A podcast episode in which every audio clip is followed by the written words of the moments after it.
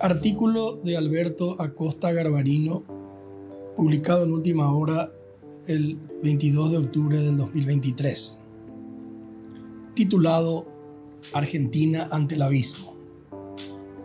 Hoy se realizan las elecciones en Argentina, donde se elegirá a un nuevo presidente, se renovará un poco más de la mitad, 130 de 250 de los miembros de la Cámara de Diputados y un tercio, 24 de 72, de los miembros del Senado.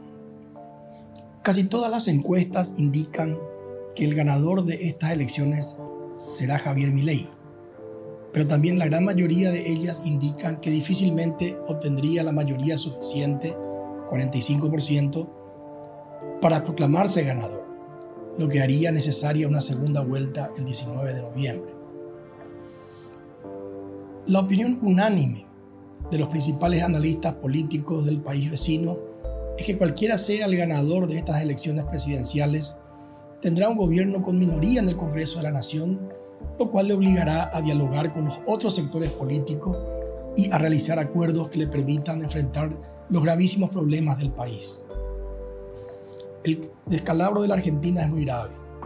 En lo social con un índice de pobreza del 40,1%, en lo económico con una inflación del 138% y en lo político con una polarización que se profundizó desde la llegada de los Kirchner al poder y que se aceleró con la aparición de Milley en el escenario político. El problema de la polarización política es un problema mundial. En la Argentina es entre los pro y los anti-Cristina. En los Estados Unidos es entre los pro y los anti-Trump. Y en el Brasil es entre los pro y los anti-Bolsonaro y Lula.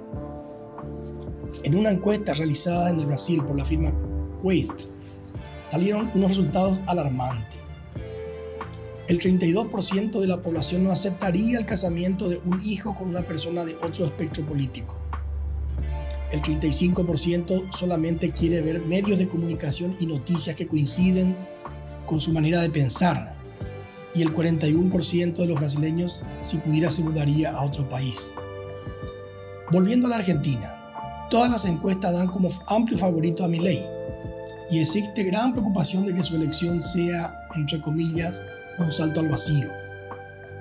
Porque muchas de sus promesas de campaña son prácticamente imposibles de cumplir. Y si las cumple, agravarían aún más los problemas que ya tiene. En lo económico con la dolarización sin tener dólares y en política exterior con su enfrentamiento con China y Brasil, los dos principales socios comerciales de la Argentina. Milei dijo, no voy a hacer negocios con ningún comunista. Yo soy defensor de la libertad, de la paz y la democracia. Los comunistas no entran ahí. Los chinos no entran ahí. Putin no entra ahí. Lula no entra ahí. Con Lula fue aún más violento, calificándolo de un zurdo salvaje que apoya dictaduras. El problema es que Lula va a gobernar el Brasil en los próximos cuatro años. Y si gana Milei, él va a gobernar la Argentina también en los próximos cuatro años. Todo esto hace prever que tendremos grandes conflictos en el Mercosur y el Paraguay estará en el medio de esta ineludible disputa. Cualquiera sea el ganador de las elecciones argentinas, este país tendrá que hacer frente a un inevitable ajuste del tipo de cambio oficial que hoy está en 365 pesos por dólar y deberá acercarse a los 900 pesos por dólar del cambio blue. Este ajuste cambiario sumado al también inevitable ajuste de las tarifas de la energía y el combustible y a la reducción de los subsidios puede llevar a la Argentina a la hiperinflación y al caos.